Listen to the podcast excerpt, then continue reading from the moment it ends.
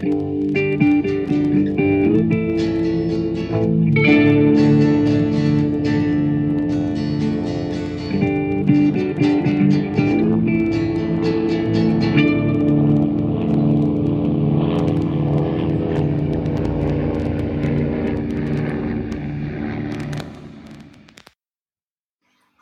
und herzlich willkommen zu einer neuen Folge Mesh unter Messer.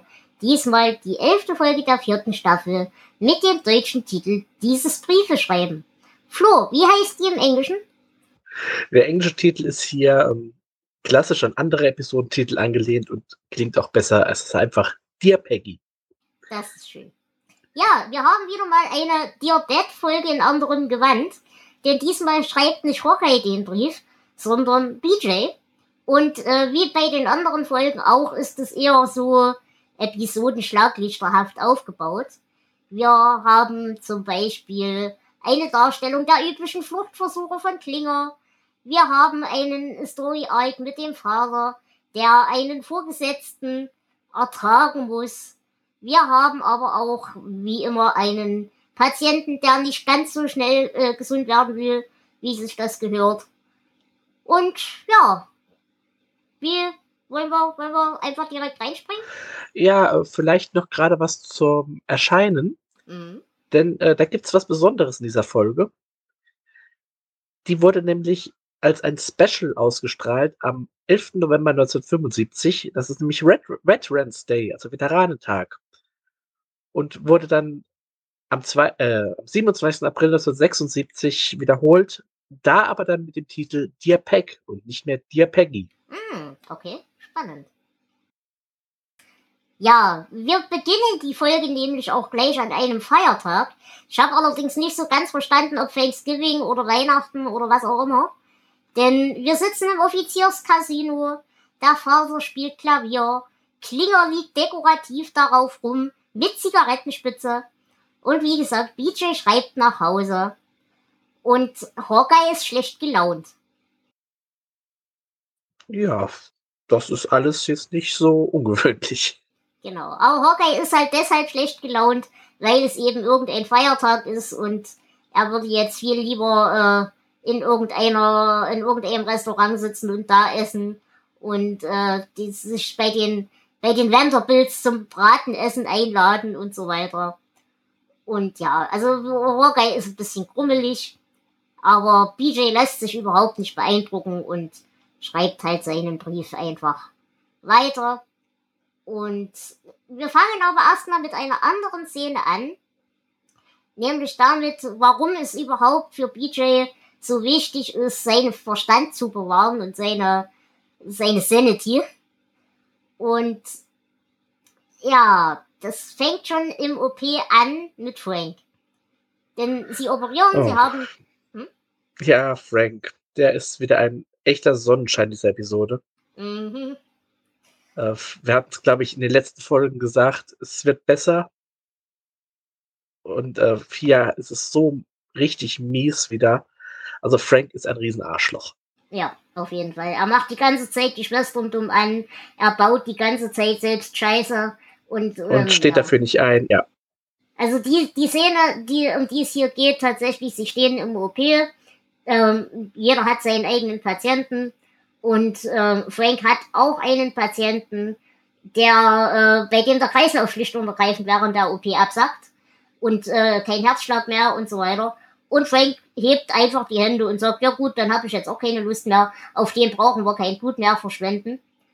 Was BJ so überhaupt gar nicht geil findet. Mhm. Und er greift halt entsprechend ein, äh, schafft es auch mit Herzdruckmassage den Patienten wieder, wieder, wieder ins Leben zurückzuholen. Und statt dass sich Frank bedankt und ihm gratuliert, dass er den Patienten wieder auf die Reihe gekriegt hat, äh, mault er BJ an, dass der ihn übergangen hat. Und wir haben ja schon erwähnt, Hot Lips kapselt sich langsam ein bisschen von Frank ab.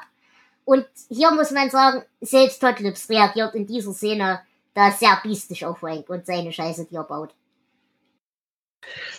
Ja. Margaret wird langsam menschlicher dargestellt. Ähm, aber sie hat später in dieser Folge auch nochmal so Aussetzer, wo sie zu, zu Franks Attaché, sag ich mal, wird. Mhm. Äh, hier merkt man aber schon so den, den Unterschied zu früher. Ja, sie hat aber hier in der Folge tatsächlich auch noch andere schöne Momente. Äh, auf die würde ich jetzt auch gleich äh, zukommen. Denn wie gesagt, wir haben eben diese Szene, wir haben den Patienten dann zumindest von seinem Herzstillstand erstmal gerettet, ähm, machen ihn erstmal wieder zu und er ist erstmal halbwegs stabil. Ähm, naja, und dann kommt eben die Unterhaltung auf Hawkeye, der ja auch ein großer Teil von BJs geistiger Gesundheit ist. Denn Hawkeye macht natürlich den ganzen Tag Blödsinn und hebt damit die Moral. Denn er will diesmal einen Weltrekordversuch starten, wie viele Menschen aus dem Personal in einen Militärjeep passen. Was natürlich Frank auch wieder zum Anlass nimmt, sich fürchterlich, fürchterlich darüber aufzuregen. Und das fand ich ganz nett, weil Hotlips ist auch fürchterlich gegen diese Jeep-Aktion erstmal, macht aber dann tatsächlich am Ende grinsend mit. Mhm, Wobei mir hier sehr negativ aufgefallen ist, äh, wie Hawkeye Hotlips auf den Hintern schlägt dabei. Ja, ja. Ja. Das ist wieder so ein klassischer Arsch-Hawkeye-Move. Mm, Also stimmt. im wahrsten Sinne des Wortes. Naja, und während Frank äh, sich darüber ereifert, dass diese Jeep-Aktion stattfindet, muss er seine Beschwerde natürlich auch gleich an höhere Institutionen tragen und bringt die äh, Anfrage zu Potter, der aber überhaupt keinen Bock und keine Zeit auf diesen Blödsinn hat, weil er sich mit Klinger beschäftigen muss. Möchtest du uns was über die Ausbruchsversuche von Klinger erzählen? Ah, es ist wieder wundervoll, dieser Episode. Ähm, Klinger hat diesmal drei verschiedene Methoden, wie er wegkommen will.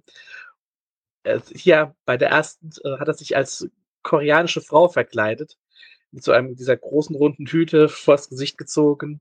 Und ähm, der MP bringt äh, ihn in Potters Büro.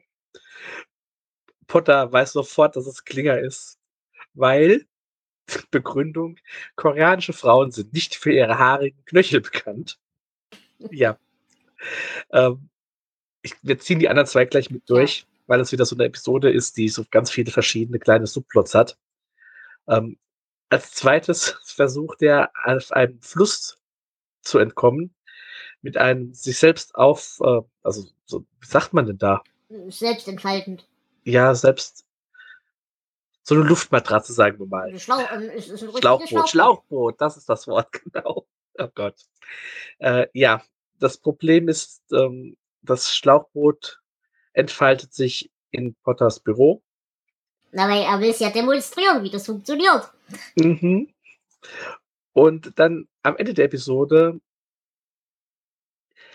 ja, wird er in einem, äh, wird er als Baum verkleidet aufgegriffen. Er wurde nämlich enttarnt bei einem Hund, den angepinkelt hat. Genau. Tja, es, es hätte fast geklappt, wenn diese verdammten Kinder mit ihrem Hund nicht gewesen wären. Ja. genau. Naja, und äh, wir haben quasi die Potter-Szenen auch immer in Kombination mit Klinger. Und hier ist auch einer der wunderschönsten Sätze dieser Folge. Weil, wie gesagt, ich liebe, wie Potter mit diesem ganzen Wahnsinn umgeht. Dass er einerseits, er, er ist fähiger als Henry, seien wir ehrlich. Das ist er ja, einfach. viel fähiger. Aber er ist halt auch doch sehr entspannt, was manche Dinge angeht. Wie gesagt, er sieht völlig ein, dass äh, Hawkeye die Moral hebt mit seinem Blödsinn. Ähm, er sieht auch ein, warum Klinger die Dinge tut, die er tut. Ähm, das hatten wir ja schon in der letzten Folge, der eine, der unbedingt äh, aus dem Militärdienst entlassen werden wollte, unser Jesus, den wir aus der letzten Folge kennen. Ähm, da hat er zum Beispiel auch mit Klinger ein sehr schönes Gespräch geführt gehabt. Ähm, von wegen, ja, äh, ich verstehe, dass du hier raus willst. Und Frank kommt in der nächsten Szene raus und, hey, ich liebe diesen Krieg, ich liebe diese Army.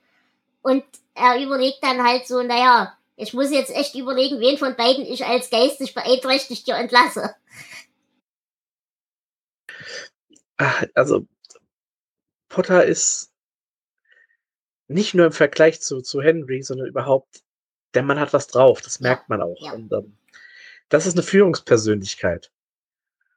Und der lässt sich echt auf, auf jeden seiner Mitarbeiter ein, selbst auf Frank. Und äh, ja, Also ich, ich würde mal sagen, die Serie wäre nicht so lang gelaufen, wenn nicht Potter gekommen Ja, wäre. auf, auf jeden Fall, hundertprozentig. Und Potter macht die Serie auch ungefähr 200 Prozent. Definitiv. Ähm, sehr schön fand ich tatsächlich, dass wir hier das erste Mal so richtig sehen, dass die Chemie, die Raider mit Henry hatte, sich langsam auch auf Potter überträgt. Dass er nämlich jetzt langsam auch anfängt, die Sätze von Potter zu Ende zu bringen. Ja, das wird langsam. Also ähm, Raider war ja doch sehr skeptisch, als Potter kam. Kann man ja auch verstehen. Ich meine, das Klar. ist, als du einen neuen Papa. Das, ne? Ja. Äh, Aber so langsam akzeptiert ihr ihn als neuen, ich würde mal sagen, Opa. Genau. Ja. Und hier fiel der wunderschöne Satz. Wir bestellen Rektalthermometer und bekommen Sternlefeuer. Den fand ich so großartig, da habe ich mich bei weggeschmissen. Gut. Ähm, naja, und dann haben wir noch den letzten Subplot, der quasi die anderen alle so ein bisschen miteinander verbindet. Und das ist der Strang vom Vater. Denn der bekommt Besuch von einem Vorgesetzten, der beschrieben wird als Attila, der Hunde der Kaplane. Und das alleine das fand ich Ja. unglaublich geil. Ähm, die Figur von Captain, äh, Quatsch, nicht Captain Colonel Hollister basiert auf einer Figur aus dem originalen Mesh-Roman. Und ähm, da gibt's dann auch eine, eine Storyline, die so ähnlich ist wie die hier in dem Buch, nur, äh, Quatsch, in der Folge, nur dass in dem Buch ähm, tatsächlich noch übler ausgeht. Mhm. Ähm, also ich, hier erstmal, ja, er wird als sehr streng besch beschrieben. Das merkt man jetzt nicht so, weil er taucht dann auf, wenn die Leute es gerade aus dem Auto schälen. Und er fragt, äh, weiß euer, euer Vater davon? Und naja, genau in diesem Augenblick taucht der Vater selbst aus dem Auto Genau. aus und es ist halt auch entsprechend derangiert, möchte ich sagen. Was nochmal besonders witzig ist, weil vorher hat er noch betont, oh Gott, oh Gott, oh Gott, dieser Typ kommt, ich sollte dringend meine Socken bügeln und meine Unterwäsche, der ist sehr gründlich. Ja. Das ist ein schöner Moment. Weil es, es macht den Vater auch menschlicher wieder. Ja, auf jeden Fall. Ja. Aber ähm, ja, er lässt sich doch sehr von dem Colonel beeinflussen. Denn wir haben ja den Patienten, den Frank schon sterben lassen wollte. Genau. Und der Colonel überredet ihn, einen Brief an die Familie dieses Mannes zu schreiben, dass alles in Ordnung ist und dass es ihm gut geht. Und als dieser Der ist Brief, halt noch lange nicht vom Berg. genau, und als dieser Brief rausgeht, äh, ja, wird's wieder sehr eng, sehr ernst für diesen Mann. Also er muss nochmal in den OP. Und der Vater macht sich natürlich jetzt Vorwürfe, wie er diesen Brief schreiben konnte. Und ähm, ja, wenn jetzt was passiert, und das ist auch die Story, die ich eben gemeint habe in dem Buch, ähm, denn da schreibt diese Hollister-Figur den Brief zwei Stunden nachdem der Mann Mhm. gestorben ist. Scheiße. Ja, Naja, Ja. aber ähm, hier kommt der zweite gute Satz in dieser Folge. Und das ist der Dialog äh, im OP, als sie den Jungen wieder zusammenflicken.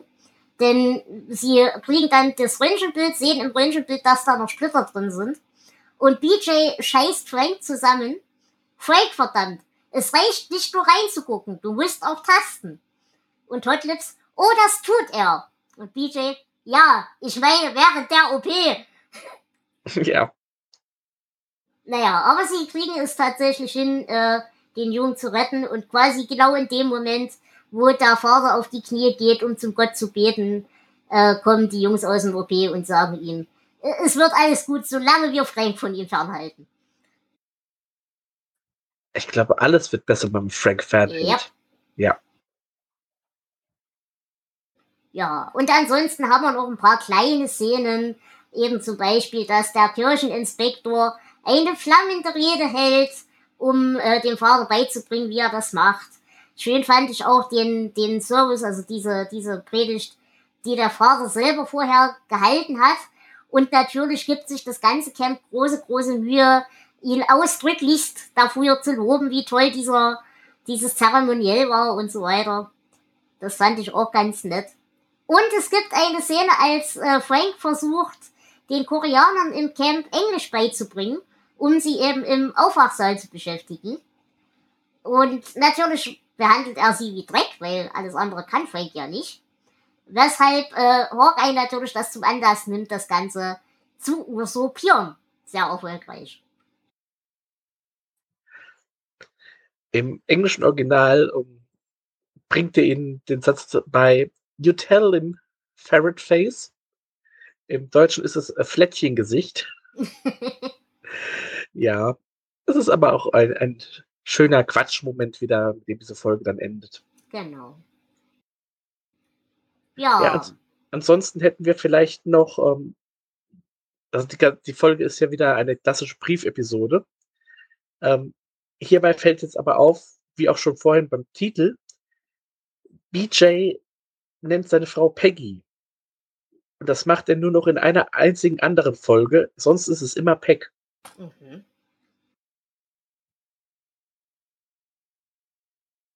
Ja. Wollen wir in die Bewertung reingehen? Ja, machen wir. Weil ich muss sagen, ich, ich mochte die Folge, aber ich, ich bin mit diesen, mit diesen ganz durcheinander geratenen, episodenhaften Folgen, tue ich mich persönlich immer ein bisschen schwer. Es gibt ein paar schöne äh, Brieffolgen, aber das finde ich ist tatsächlich eine der etwas schwächeren, weil sie relativ belanglos bleibt, glaube ich. Die, die Kriegerszenen sind schön, aber im Großen und Ganzen eher so, hm. Aber ich fand es ganz gut, dass wir hier auf den Vater mal ein bisschen Schwerpunkt legen, denn das haben wir tatsächlich doch relativ selten. Und deswegen würde ich hier auch wieder bei sieben von zehn Sternlefeuer rauskommen. Das ist sogar besser, als ich gesagt hätte, ähm, denn ich finde die Folge auch recht belanglos. Sie hätte so mehr in die ersten Staffeln gepasst. So ein bisschen dieser Quatsch drin. Ähm, ja, schöne Momente, also die, die Klinger-Momente. Wir haben schöne Momente mit, äh, mit Raider. Hier den, den Colonel finde ich ein bisschen überflüssig. Äh, auch die anderen Hauptfiguren haben jetzt nicht so richtig große Szenen, aber halt immer mal so nett. Ich würde äh, fünf von zehn Ehemänner von Elizabeth Taylor geben. Okay. Dann würde ich behaupten, wir sind auch mit dieser Folge durch. Und äh, ach ja, einen wunderschönen Satz habe ich doch vergessen, denn es gibt eine PA-Ansage. Um 13 Uhr findet das große Finale des Kakerlakenrennens statt. Aber Hawkeye geht nicht hin, weil Leute, die dahin gehen, wollen doch nur Kakerlakenunfälle sehen. Ein wunderschöner Satz. Und damit verabschiede ich mich aus der Folge und wir hören uns beim nächsten Mal wieder. Bis dahin, tschüss. Tschüss, Nela und äh, tschüss, Frettchengesicht.